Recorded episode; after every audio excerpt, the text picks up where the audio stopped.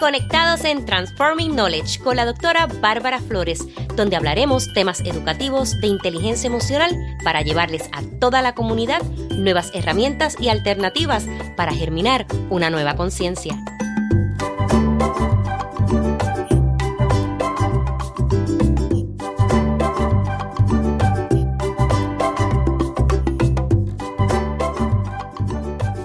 Saludos a este nuestro episodio número 44 de la segunda temporada titulado Petal y el programa Master Erasmus Mundus. Soy la doctora Bárbara Flores, especialista en liderazgo educativo e inteligencia emocional, autora del libro El liderazgo escolar y la inteligencia emocional ante la crisis social. Te doy la más calurosa bienvenida a este tu espacio Transforming Knowledge. Hoy me siento muy bendecida de tenerte invitada a la doctora María Elena Gómez Parra desde Córdoba, España. María Elena es profesora titular de universidad y está adscrita al Departamento de Filologías Inglesa y Alemana de la Universidad de Córdoba. Su área de trabajo es la educación bilingüe e intercultural dirige grupo de investigación titulado Educación Bilingüe e Intercultural. Es la directora de la Iberoamerican Network for Bilingual and Intercultural Education y es la IP de dos proyectos de investigación sobre bilingüismo. Ha publicado en numerosas revistas internacionales sobre aprendizaje de segundas lenguas, educación intercultural y educación bilingüe. Ha participado como investigadora en numerosos proyectos internacionales y es la directora del Máster Erasmus Mundus titulado Play, Education, Toys and Language, PETAL. Asimismo, ha participado como ponente en congresos internacionales relacionados con la educación bilingüe, educación intercultural y como conferenciante invitada en importantes reuniones internacionales relacionadas con la cooperación internacional. El 16 de octubre del 2016, Africa Climate Talk, en la que impartió una conferencia plenaria sobre el papel de la mujer en el desarrollo sostenible y con la educación bilingüe e intercultural en mayo 2017, 8th World Play Day en Estambul, con una conferencia plenaria sobre la importancia del juego en la iniciación temprana a las segundas lenguas. Y se ha destacado en muchísimas publicaciones. Sin más preámbulo, le quiero dar la más calurosa bienvenida a la doctora María Elena Gómez Parra desde Córdoba, España. ¿Cómo te sientes hoy, María? Muy bien, feliz y sobre todo honrada de contarte entre mis amigos, porque yo pienso que vamos a, tener una magnífica relación personal y académica y, muy feliz de poder charlar contigo un ratito y estar con tus radioyentes. Y para mí es un placer que estés aquí conmigo y sí, definitivamente que esto va a ser una amistad para largo. Muchísimas gracias. Y comienzo con preguntarte, María Elena, ¿qué es PETAL? Pues mira, PETAL es un máster Erasmus Mundus, son másteres que promociona la Comisión Europea y es un máster que se define de calidad y de excelencia.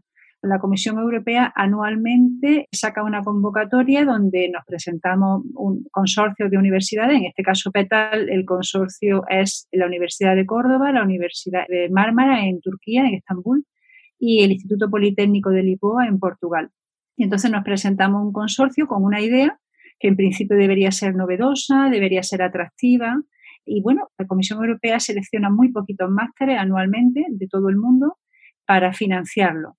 PETAL fue financiado en 2017, tuvo su año de implementación en 2018 y comenzamos la andadura en 2019-2020. Es un máster dedicado a juegos, juguetes, educación y segundas lenguas para alumnado de educación infantil, fundamentalmente psicología, educación de las segundas lenguas. Y bueno, pretendemos formar a maestros de alta calidad que sepan utilizar los juegos y los juguetes para enseñar dos cosas que nos parecen fundamentales en la educación del mundo hoy día, que son cultura y segundas lenguas. Así que pretendemos que nuestros maestros sepan enseñar a alumnado de entre 0 y 7 años a desenvolverse con dos herramientas muy importantes para la educación humanística de los niños del siglo XXI, que son lenguas. Sin lenguas sabemos que hoy no se puede concebir la educación sin una segunda lengua múltiples y potentes. Y la cultura. La cultura forma parte de la segunda lengua. No existe una lengua sin cultura y no existe una cultura que no tenga una lengua. Están intrínsecamente unidas y pretendemos que este máster escoja los juguetes y el juego como esos constructos fundamentales para enseñar lengua y cultura. Wow, me parece sumamente innovador y que esos dos factores estén, porque siempre van a estar unidos y que lo puedan hacer de verdad maravilloso. ¿Nos podría describir el programa Master Erasmus Mundus? Sí, el programa Master Erasmus Mundus de PETAL consiste en cuatro semestres, son dos años que pasa el alumnado con nosotros y empiezan un semestre en Córdoba. Es un programa muy atractivo porque el alumno un recorrido por la cultura europea desde tres puntos de vista muy interesantes. Empiezan en Córdoba, que es el sur de Europa. Nosotros estamos situados casi casi al extremo sur de Europa.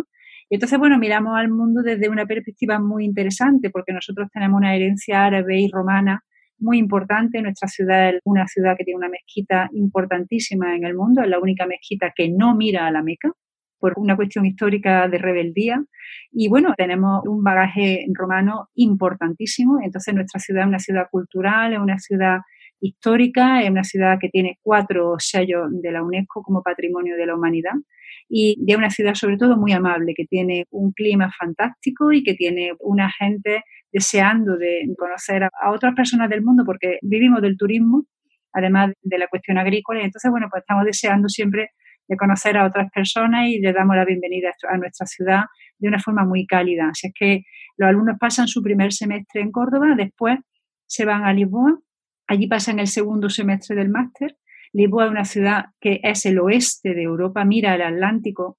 Lisboa tiene una mirada fantástica sobre la cultura, sobre la civilización, tiene una historia muy bonita con España, no siempre de concordia, pero hemos aprendido a respetar, hemos aprendido a convivir y los portugueses y los españoles hoy día nos queremos mucho y además nos respetamos mucho. Yo admiro sincera y profundamente a todos mis colegas portugueses porque en ellos descubro siempre una mirada muy diferente sobre la lengua y sobre la cultura. Además, Lisboa y Portugal en sí han avanzado muchísimo en la educación de la segunda lengua y hoy día tienen unos registros magníficos sobre aprendizaje de segunda lengua.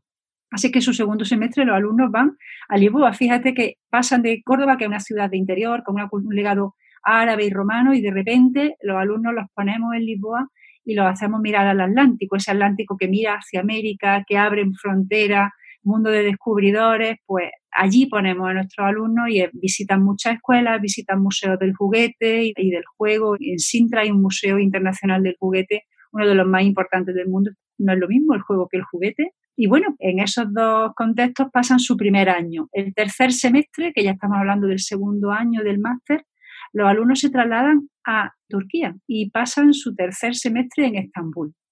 Imagínate esa ciudad que es Europa del Este, pero que es la confluencia de todo el mundo oriental con el mundo occidental. Sabes que Estambul fue el punto de unión donde, bueno, tenían lugar ese trasvase de cultura oriente-occidente y bueno, allí estuvo Constantino, allí está Santa Sofía.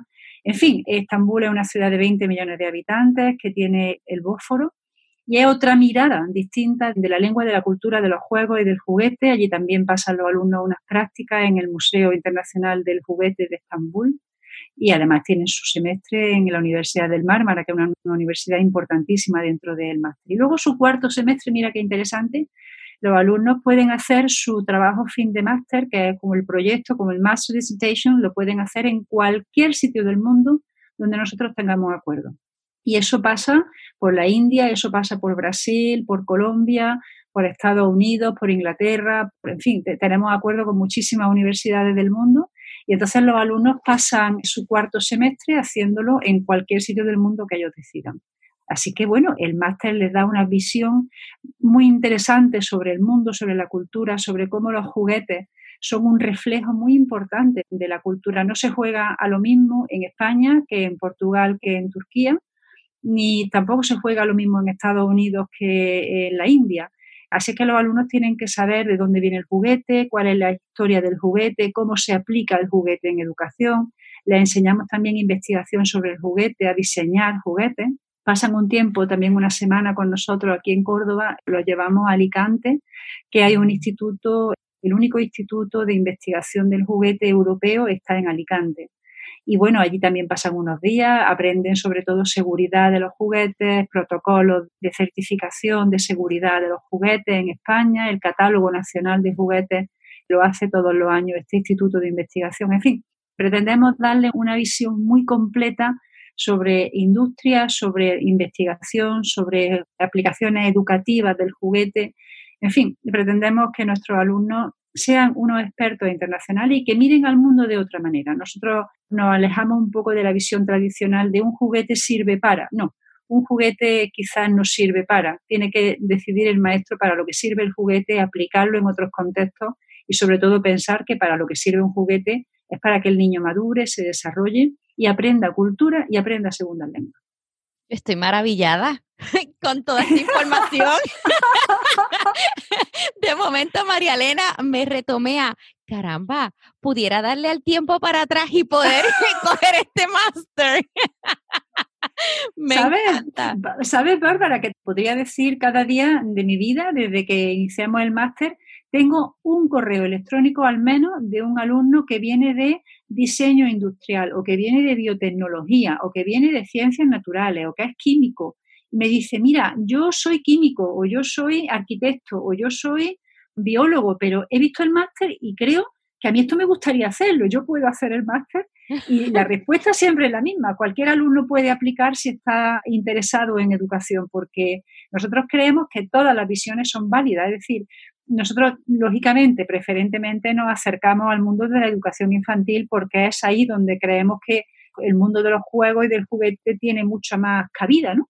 Pero no es el único. A nosotros nos interesa mucho las visiones de los psicólogos, de los arquitectos, de los biólogos, porque creemos que son otro punto de vista. Nosotros, por ejemplo, cuando estuvimos en el Instituto de Alicante, aprendimos tanto de los químicos, de los ingenieros de diseño, de los informáticos acerca de los juguetes, que mis alumnos decían, no nos vamos, nos quedamos aquí otra semana. Porque es verdad que te dan otra perspectiva. La perspectiva de los educadores es interesante, es una perspectiva absolutamente certera y está muy bien, pero no es la única. Y nosotros pensamos que los alumnos tienen que aprender mucho y nosotros con ellos. Te digo que las profesoras que íbamos en ese viaje teníamos la misma sensación. Estoy aprendiendo tanto que yo no quiero irme de aquí y estoy segura que los alumnos cuando han ido a Lisboa, pues le ha pasado algo parecido. Ellos han aprendido otras cosas muy interesantes, han mirado ese Atlántico que a nosotros nos interesa tanto y que yo particularmente añoro mucho porque soy una persona que vive en una ciudad de interior y a mí el mar y la vista amplia me da mucha amplitud de vida. Creemos que el máster le ofrece a los alumnos sobre todo posibilidades, abrirle la puerta y decir, mira, en el mundo hay esto, ¿qué te parece? Y ya decide, piensa y si la cabeza la tienen bien amueblada, que desde luego el caso de nuestros alumnos son uno de los mejores alumnos con los que yo me he cruzado en mi vida, si no los mejores, pues estamos seguros de que la combinación es buena. Me encanta, tan así que preparo a futuros maestros y yo les voy a hablar de este máster porque está maravilloso, me encanta. Bárbara, y además te doy buenas noticias al respecto. Mira, nosotros, el máster, como está financiado por la Comisión Europea, el máster anualmente oferta becas, becas de estudio que, a los que los alumnos aplican. Se aplica a través de la página web del máster y bueno, anualmente ofrecemos un número de becas, de forma que todos los alumnos que quieran hacer el máster, que demuestren ser unos magníficos alumnos en su plano académico, que hayan tenido alguna práctica, etcétera, que tengan dominio del inglés. Les pedimos un nivel mínimo de inglés porque si no es muy difícil pero esos alumnos son unos magníficos candidatos a recibir una beca, por otra parte, bastante sustanciosa, es decir, cubre toda la matrícula del máster, les cubre los gastos de alojamiento, los gastos de manutención y los viajes. Entonces, los alumnos están cobrando bastante dinero al mes, no tienen que trabajar para hacer su máster y pasan dos años en Europa. Así que creemos que es una magnífica oportunidad de que los alumnos de otras partes del mundo vengan a nuestro máster y en caso de que no consigan una beca, el máster no es caro, es decir, la matrícula del máster no es cara y desde luego muchísimo más barata que cualquier otro máster en Estados Unidos. Y bueno, pensamos que es una oportunidad. De hecho, la Comisión Europea, la filosofía de estos másteres es abrir el mundo y hacerle al mundo ver cuál es la calidad de la educación en Europa.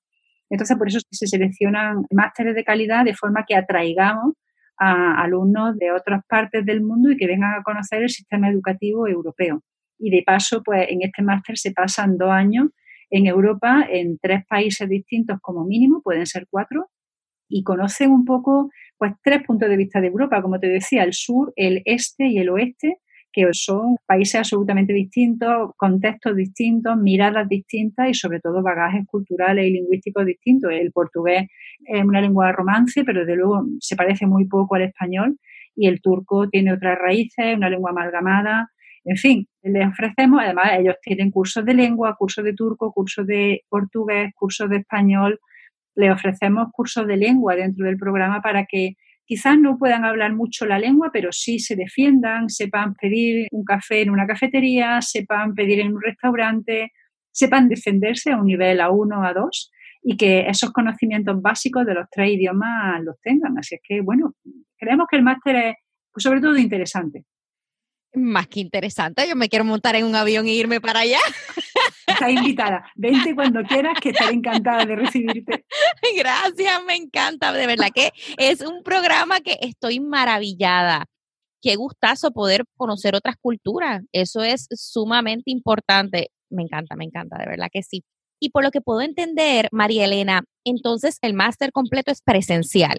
Es presencial. De momento no hemos contemplado la forma de hacerlo virtual, porque claro, esa vivencia cultural nosotros la entendemos solamente presencial.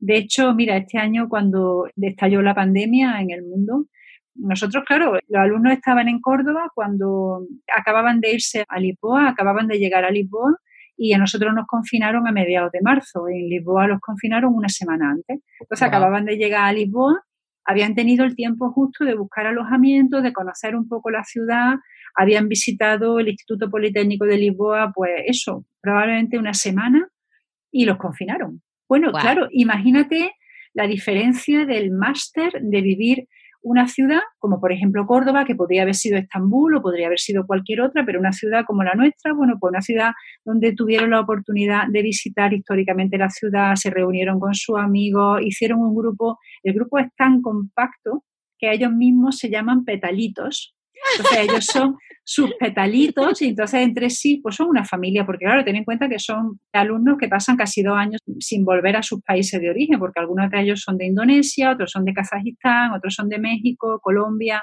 en fin, son alumnos que vienen de lejos, entonces no siempre vuelven a su país en verano y su familia, su nueva familia, pues son los alumnos del máster, son los 24 alumnos del máster.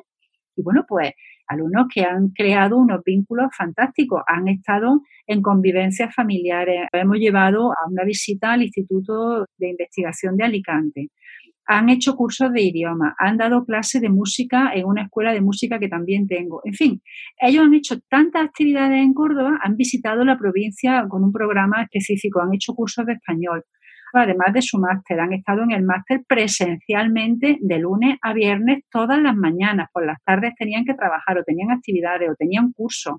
En fin, imagínate de esa situación, de repente van a Lisboa, el mundo se confina y ellos se quedan metidos en una habitación, en un piso en Lisboa.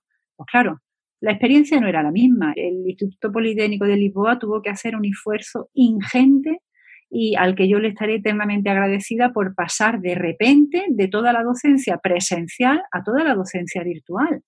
Todos nuestros visiting scholars que tenemos, por ejemplo, a Ofelia García, tenemos a Richard Johnston, tenemos a un montón de visiting scholars, pues de repente los de segundo cuatrimestre tuvieron que hacer sus conferencias online.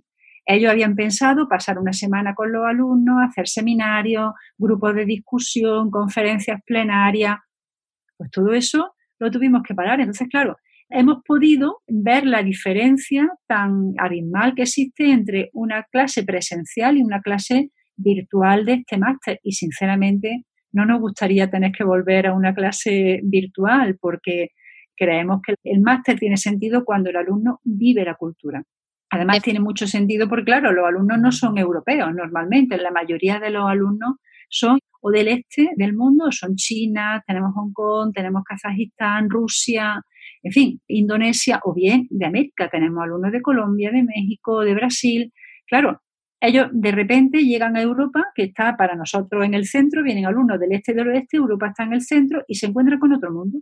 Y ese mundo es distinto porque además muchos de ellos nunca habían estado en estos tres países, ni en España, ni en Portugal, ni en Turquía. Vivir una ciudad como Córdoba a vivir una ciudad como Lisboa me dio mucha pena porque yo conozco muy bien Lisboa, he estado muchas veces en Lisboa y Lisboa es una ciudad maravillosa. No tiene parangón con ninguna otra ciudad de ese tipo, una ciudad abierta al Atlántico, de gente muy abierta, muy amable. Los portugueses se come fenomenal en Lisboa. Se bebe muy bien en Lisboa también, la copita de viño verde está muy bueno, el Oporto está muy bueno, en fin. Entonces nos ha dado mucha pena que no haya podido ser presencial, pero bueno, por lo menos hemos salvado el semestre, los alumnos han hecho su asignatura, todos han aprobado, lo han hecho fenomenal. Y bueno, a ver el siguiente semestre cómo se presenta. Enhorabuena para los estudiantes. Muchas gracias, se la trasladaré de tu parte. gracias. Y definitivamente esto es un programa vivencial, así lo voy a llamar. Y eso es lo más que me gusta, eso es lo que yo le digo a mis estudiantes cuando van a hacer la práctica y están ahí en el feel. Yo pienso que esa es la mejor parte de todas, porque la teoría no es lo mismo cuando lo estás aplicando y lo estás viendo. Definitivamente, Bárbara, vivir la experiencia, el aprendizaje significativo, esa experiencia de, como te decía, ellos han aprendido español porque han tenido que ir al supermercado a pedir arroz o a pedir sal, o sea, han tenido que aprender las cosas practicándolas. Igual le ha pasado con el portugués. Solamente teníamos una alumna que hablaba portugués nativo porque era brasileña, pero el resto de los alumnos han tenido que aprender un poquito de portugués para poder desenvolverse, han tenido que buscar piso, han tenido que buscar alojamiento, han tenido que arreglar con sus caseros las rentas de sus pisos. Bueno, pues a mí me parece que es una cosa, como tú dices, un aprendizaje muy significativo, muy experiencial y vivir la cultura desde dentro durante seis meses. Quiero decir, no es una visita de 15 días y me voy, no, son seis meses que tienes que aprender a vivir con la gente, conocer a la gente, estar con ellos. Creemos que es significativo y creemos que un, alumno me decía, me llevaré el máster de por vida en el corazón. Y yo pienso que sí, yo pienso que es una experiencia que probablemente les cambie la vida. A mí como directora me ha cambiado la vida el máster de 0 a 100.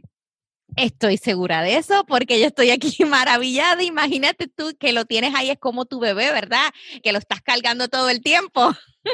Además, mis niños, yo les llamo a ellos mis niños, cuando se fueron de Córdoba no saben lo que lloré, porque, bueno, lo echaba de menos. Es que habíamos estado todo el semestre con ellos, yo entraba a clase casi a diario, si no entraba a las nueve, entraba a las once, pero yo siempre entraba en clase, yo si no tenía clase con ellos iba a verlo, me tomaba un café con ellos, yo estaba en contacto permanente con ellos. Claro, de repente se van y no están, y yo lo echaba tanto de menos que yo decía, bueno, los veía de vez en cuando por videoconferencia, de vez en cuando hemos quedado para verlos, para que se sintieran acompañados y por una razón egoísta, y es que yo quería verlos. No era solo que pensaba que yo le hacía bien, o, es que yo quería verlo, yo quería estar con ellos un ratito, me encantaba escucharlo, me encanta escucharlo y te aseguro que para mí es un honor tener a estos alumnos porque además todos los visiting scholars que hemos tenido el honor de tener este año han coincidido en afirmar que son uno de los mejores alumnos que han tenido, son alumnos seleccionados en el mundo por su currículum, por su experiencia, por su bagaje y te aseguro que efectivamente son unos magníficos alumnos que están aquí por una razón. Creemos que sí, que el máster ha cambiado la vida de muchas personas, entre ellas la mía. Definitivo. Este máster también, además de vivencial, lo voy a llamar transformacional. ¡Ay, qué bonito! ¡Qué bonito! Así que me encanta. Sí, sí, sí, estoy de acuerdo. Sí, María Elena, ¿en qué está basado su diseño? El diseño está basado en una estructura, como te decía, de que primero, creo que tú lo has definido y lo has hecho mucho mejor que yo, experiencial, vivencial y transformacional. Es decir, nosotros creemos que la lengua y la cultura están indisolublemente unidas, eso ya lo afirmó Claire Cramsh hace muchos años, y bueno, y la tesis de Sapir y Worf y todas estas tesis van en consonancia con esta historia.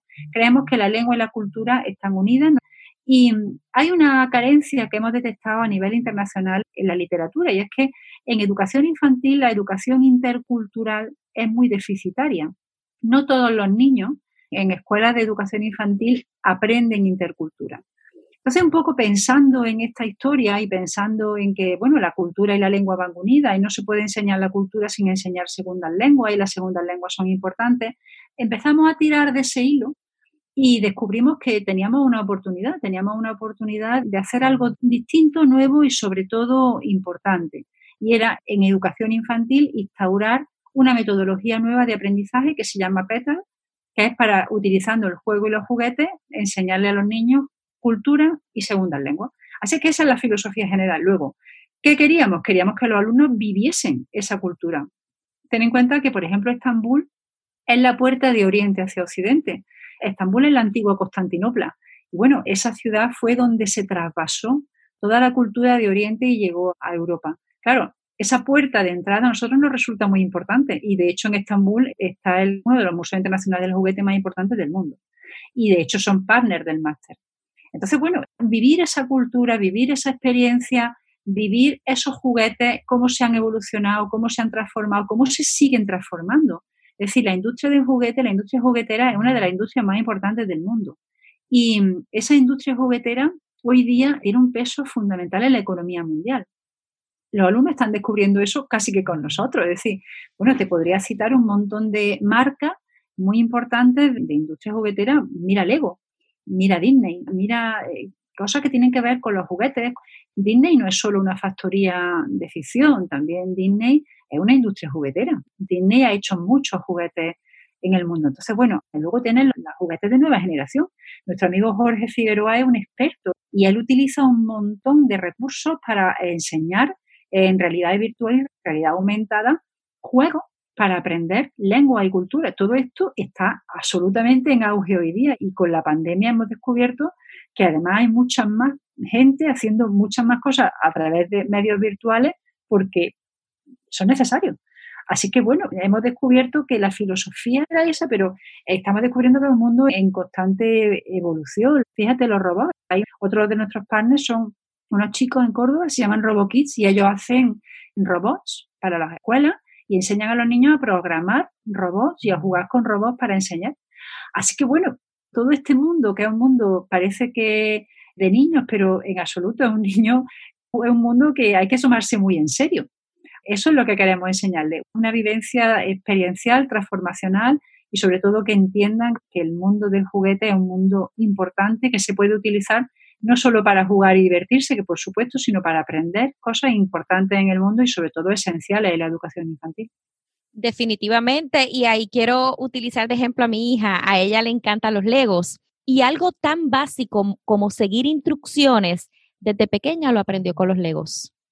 Algo tan básico, así que, y muchas cosas más, además de la organización, cómo voy a diseñar, dentro de otras cosas, ese pensamiento crítico a mí me encantan los Legos y definitivamente los juegos, como bien tú mencionas, si se saben utilizar, se sabe el por qué, para qué se hicieron, entonces realmente le podemos dar valor y el uso correcto a ese juguete. Tienes toda la razón, Bárbara. Fíjate que los Legos son unas piezas muy pequeñitas, muy simples. Es un ladrillito en realidad. Es una pieza muy simple, pero la capacidad visual que se desarrolla, la capacidad de proyección, como tú dices, seguir unas instrucciones, tener un plan, ser metódica, todo eso se enseña con un Lego. Es que son cosas muy fáciles que en realidad dan un montón de disciplina, de organización, capacidad visual, en qué orden, incluso los colores. Ya puedes jugar con los colores, puedes jugar con los diseños. En fin, nuestros alumnos con los Lego han hecho unos proyectos fantásticos. Además, ellos siempre eran muy creativos y nos decíamos, toma un lápiz y un papel, ellos siempre dibujaban, pensaban, creaban, lo pasaban a realidad virtual, hacían presentaciones, yo decía, bueno, tienen una capacidad de creación importante, porque ciertamente yo creo que se ponen en el papel del niño y piensan, ¿qué haría yo con esto? Y se ponen a pensar. claro, ese pensamiento, cuando tú lo enfocas o cuando tú dices, quiero que piense, pero quiero que pienses, ¿cómo enseñas lengua y cultura con un Lego? ¿O cómo enseñas lengua y cultura con un lápiz y un papel o cómo enseñar lengua y cultura con realidad virtual o, realidad aumentada. Búscate la vuelta que se dice en España, búscate la vuelta, búscate la vida y piensa, diseña, planifica, busca los objetivos, evalúa, haz feedback y todo esto era un proceso interesantísimo que te digo que casi aprendemos más los profesores que los alumnos. Eso es así. Así que el que piense que los Legos son simplemente un bloquecito, están equivocados. Hay mucho detrás de los Legos. Efectivamente. Definitivamente. ¿Qué hace único este programa, María Elena? Pues yo creo que el programa lo hace único, como te decía, varios factores. Para empezar, hemos descubierto un hueco en educación infantil. No hay, la educación intercultural en educación infantil es muy escasa. Y por tanto, no sé cómo resultará, pero creemos que el enfoque está bien pensado porque a partir de la cultura se puede estructurar un programa de forma que se le dé sentido a la educación intercultural. Si desde pequeñito aprendemos a respetarnos, aprendemos a respetar la alteridad, aprendemos a aprender del otro, es tan importante todas estas cosas, aprenderlas desde muy pequeñito, porque los estereotipos, los prejuicios, todo eso es casi inevitable. Entonces, si introducimos, además de los prejuicios y los estereotipos, introducimos la educación intercultural positiva, respetuosa, amable, pues yo creo que estaremos haciéndole un gran bien a la humanidad. Esos niños van a crecer. Hay una afirmación que a, mi alumno les digo en, en mi aula cada vez que empezamos un curso y ellos al principio se quedan un poco parados, pero luego entienden que lo que les estoy diciendo es algo bastante importante. Mira, yo les digo a mis alumnos que ellos en, en su aula tendrán a los futuros arquitectos, a los futuros médicos, a los futuros ingenieros, a los futuros políticos, probablemente al futuro presidente de Estados Unidos presidente de España o de Cuba, da igual. Pero también van a tener a futuros asesinos, a futuros violadores, a futuros ladrones, a futuros estafadores, a todos esos también los van a tener. Y todo eso están juntos y mezclados en un aula. Ellos tienen que saber convertir a esos posibles futuros asesinos y violadores y estafadores los tienen que saber convertir en futuros ingenieros, arquitectos, médicos, biólogos y profesores. Eso está en sus manos. Y no olvidemos el poder de la educación en el mundo. Entonces, si la educación intercultural no la tomamos en serio desde la educación infantil, creo que estaremos haciéndole un gran bien a la humanidad, porque estamos atacando el problema desde la base. El problema no se puede atacar cuando el asesino tiene 40 años. Eso ya no tiene arreglo pero sí tiene arreglo cuando el futuro asesino tiene un año. Tiene mucho arreglo. Así que bueno, no sé si tendremos más o menos éxito o no, pero ahí están encaminados nuestros esfuerzos. ¿Qué más lo hace único? Los alumnos son impresionantes. Tenemos unos alumnos muy bien seleccionados. Esperamos que la siguiente cohorte sea tan buena o mejor que los que tenemos, pero nuestros alumnos son únicos. Además, alumnos que han demostrado mucha madurez en el problema de la COVID ellos han sabido enfrentarse a eso con madurez, con seriedad, se apoyaban entre sí y fíjate, incluso ellos han sido capaces de sobreponerse a la dificultad y todos los días colgábamos un vídeo para los niños del mundo para enseñarles juegos de distintas culturas, de Kazajistán, de Rusia, de Azerbaiyán, de Indonesia, de España, de, de fuera, enseñábamos juegos que ellos pudieran hacer en casa sin necesidad de tener juguetes, sino juegos solo, pues a lo mejor con un lápiz o con un globo.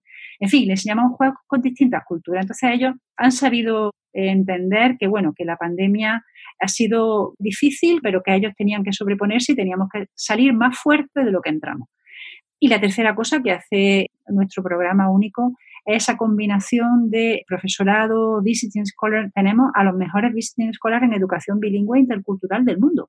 Tenemos a Ofelia García, tenemos a Richard Johnson, tenemos a Dan Jakilowski, tenemos a Michael Byram, entre nuestros visiting scholars. Solamente puedo nombrar a grandes de la educación bilingüe y de la educación intercultural. Y todos ellos han sido muy amables de prestarnos sus conocimientos y su vida una semana les pedíamos que estuvieran con nosotros, que le dieran seminarios, conferencias y ellos muy amables han mostrado una cercanía impresionante con nuestros alumnos. Bueno, muchos de ellos pues, le dejaron el correo electrónico y se escriben regularmente con nuestros alumnos. ¿eh? Es una relación muy cercana la que siguen estableciendo con ellos. Así es que yo solamente tengo palabras de agradecimiento para los profesores que nos han visitado y, por supuesto, las instituciones partners.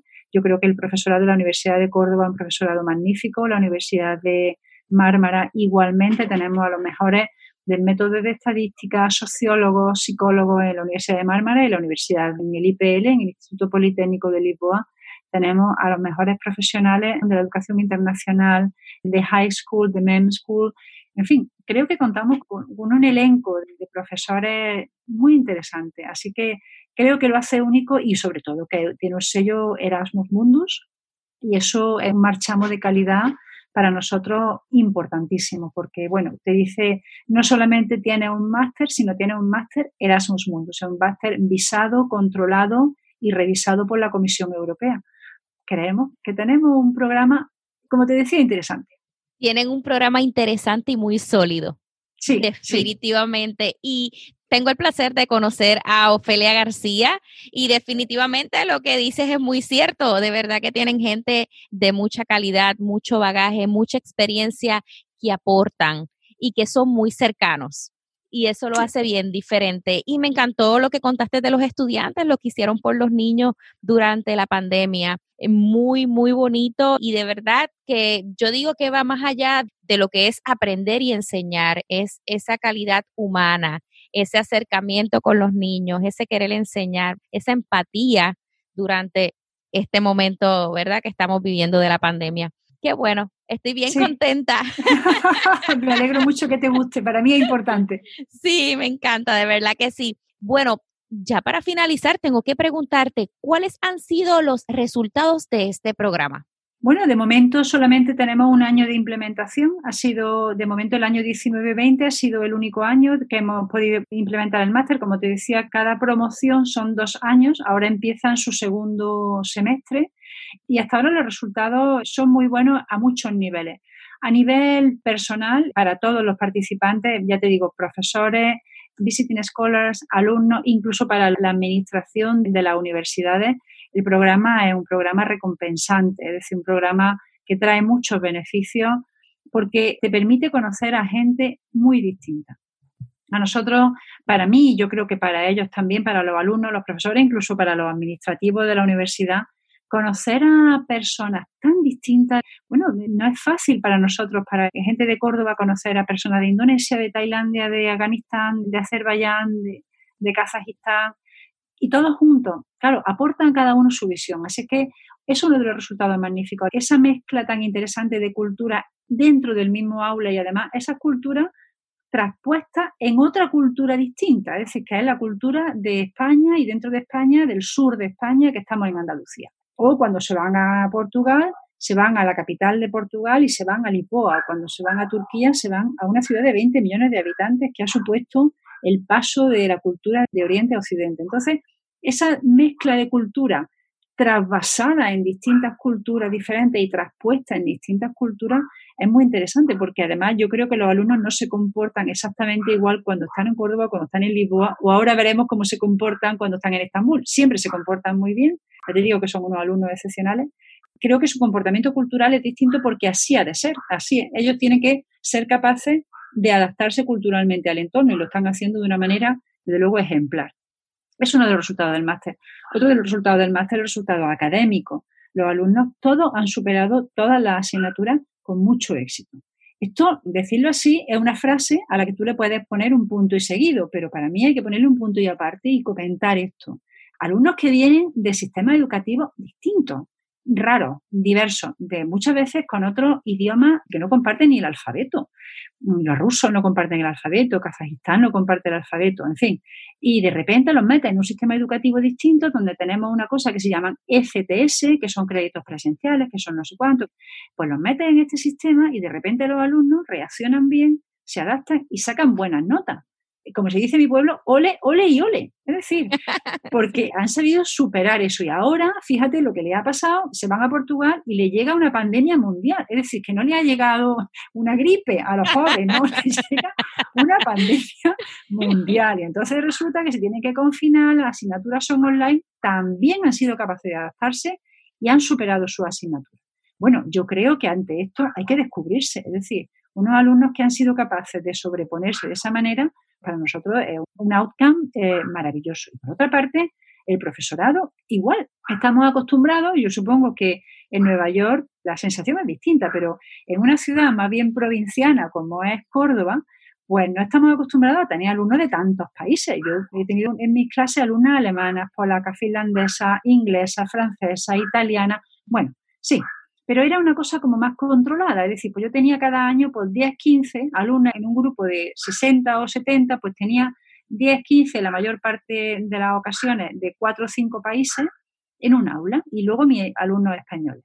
Pero de repente tú te metes en un aula donde tienes una de Azerbaiyán, otro de dos de Indonesia, dos de México, uno de Colombia, uno de Brasil, una de Grecia, uno de Italia, cada uno con un bagaje cultural distinto. Y claro, a veces piensa y dice, lo que estoy diciendo, lo mismo le sienta regular al de Indonesia o bien a la de Brasil o fatal al de México.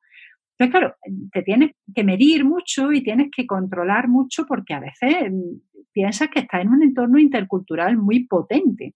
Claro, todos los profesores nos hemos adaptado a eso y yo creo que otro ole por mis profesores y por los profesores del máster que han sabido adaptarse también a la situación y que han sabido, bueno, manejar esos ambientes culturales con soltura, con flexibilidad y con éxito.